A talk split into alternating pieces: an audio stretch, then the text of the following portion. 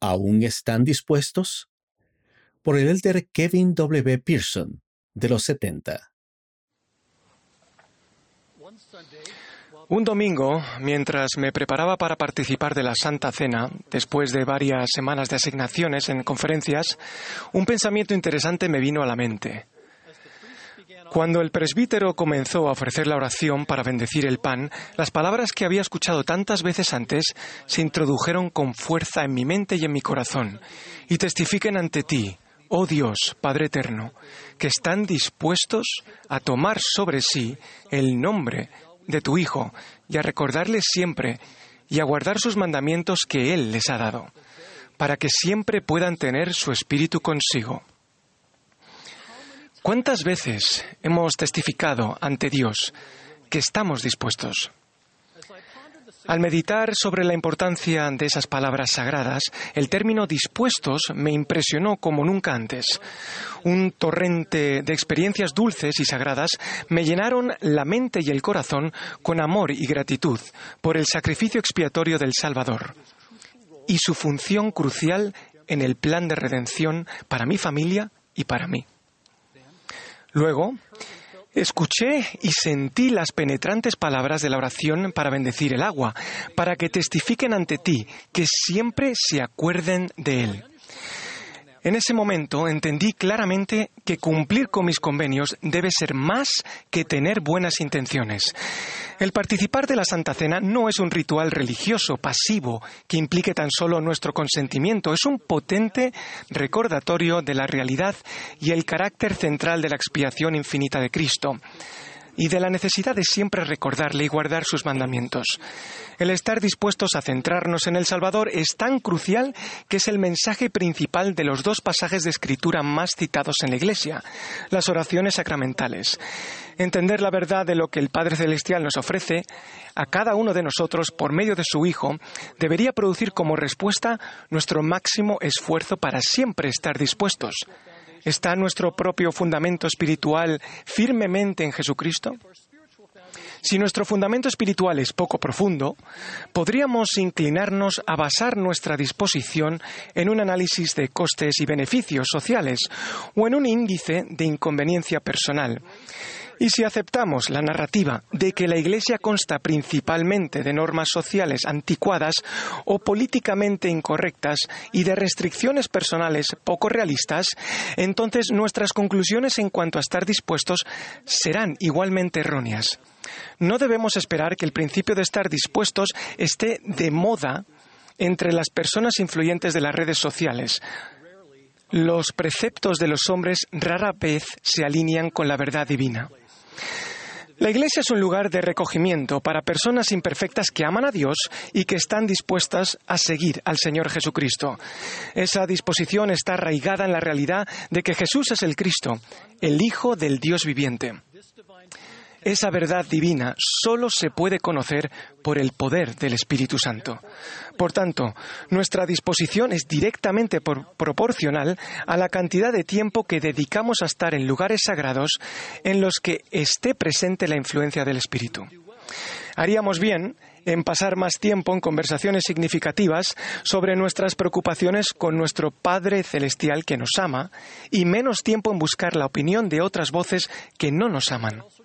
También podríamos decidir cambiar nuestra fuente diaria de noticias por las palabras de Cristo en las Santas Escrituras y por las palabras proféticas de sus profetas. La importancia que demos a la observancia del día de reposo, a pagar un diezmo íntegro, a tener una recomendación para el templo, asistir al templo y a honrar nuestros convenios sagrados, es un indicador poderoso de nuestra disposición, así como evidencia de nuestro compromiso. ¿Estamos dispuestos a hacer algo más que un esfuerzo superficial para fortalecer nuestra fe en Cristo? El Padre Celestial nos ama de una manera perfecta, pero ese amor conlleva grandes expectativas. Él espera que coloquemos voluntariamente al Salvador en el centro mismo de nuestra vida. El Salvador es nuestro ejemplo perfecto de estar dispuesto a someterse al Padre en todas las cosas.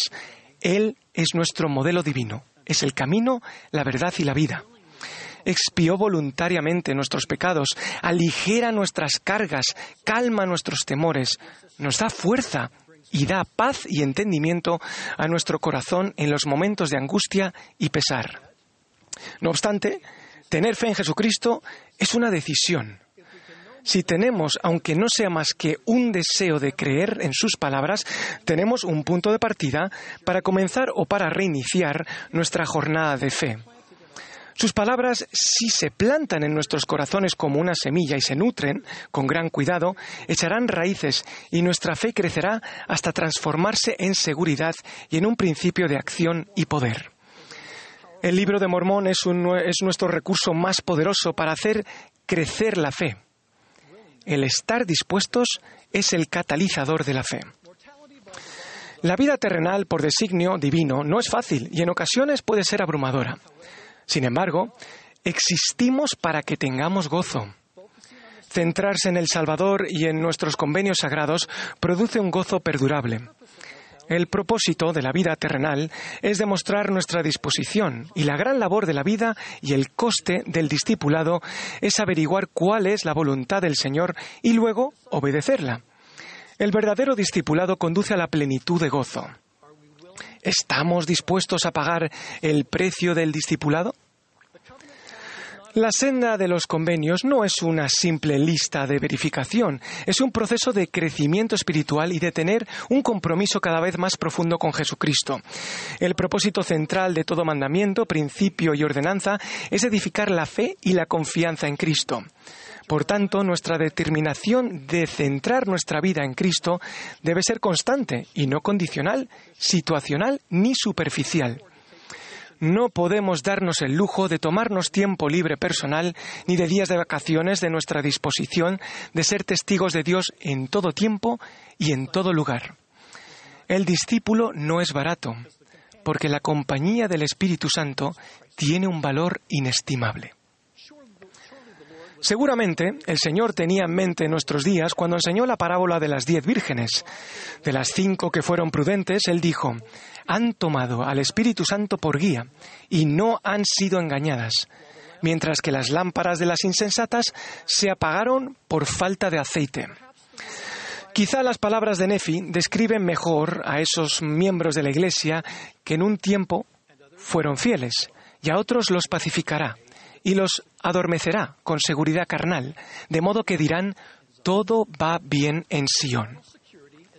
La seguridad carnal consiste en procurar las cosas del mundo y confiar en ellas en vez de en Cristo.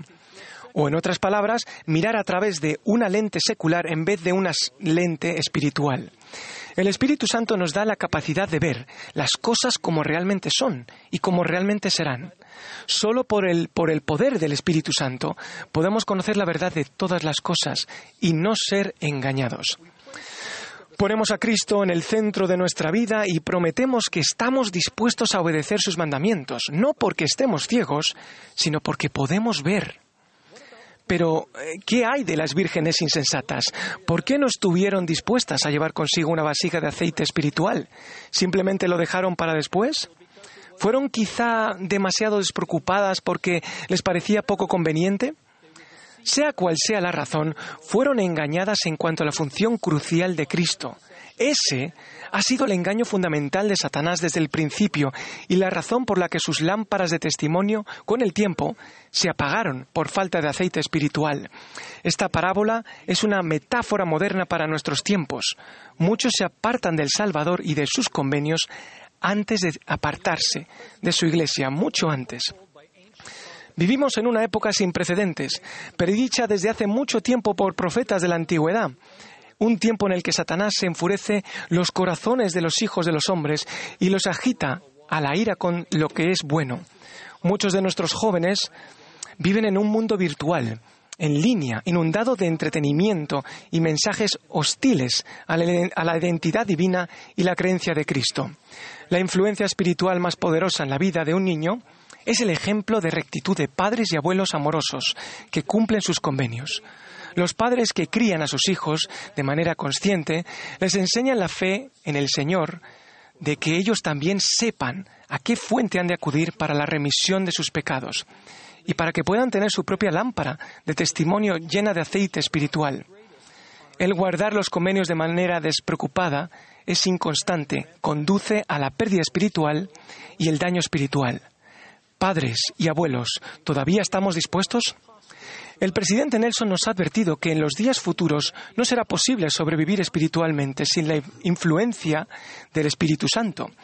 Esta es una clara e inequívoca advertencia de que preparémonos nuestra lámpara y aumentemos nuestra reserva de aceite espiritual. ¿Estamos todavía dispuestos a seguir a los profetas vivientes? ¿Cuánto nivel espiritual tiene su vida? ¿Cuánto nivel tendrá en su espiritualidad?